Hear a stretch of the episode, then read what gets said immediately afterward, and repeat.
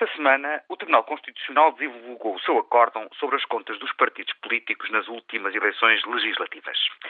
As boas notícias são que a nova lei e o novo sistema de controle permitiram uma avaliação mais detalhada e transparente dos gastos dos partidos políticos. As más notícias é que persistem irregularidades em todos os partidos políticos, sem exceção. Isto explica-se em parte pelo grau de exigência da própria lei, que por vezes é difícil de satisfazer, sobretudo quando a responsabilidade cai nas estruturas descentralizadas e locais dos partidos políticos, que são, por via de regra, pouco sofisticadas em matéria de contabilidade.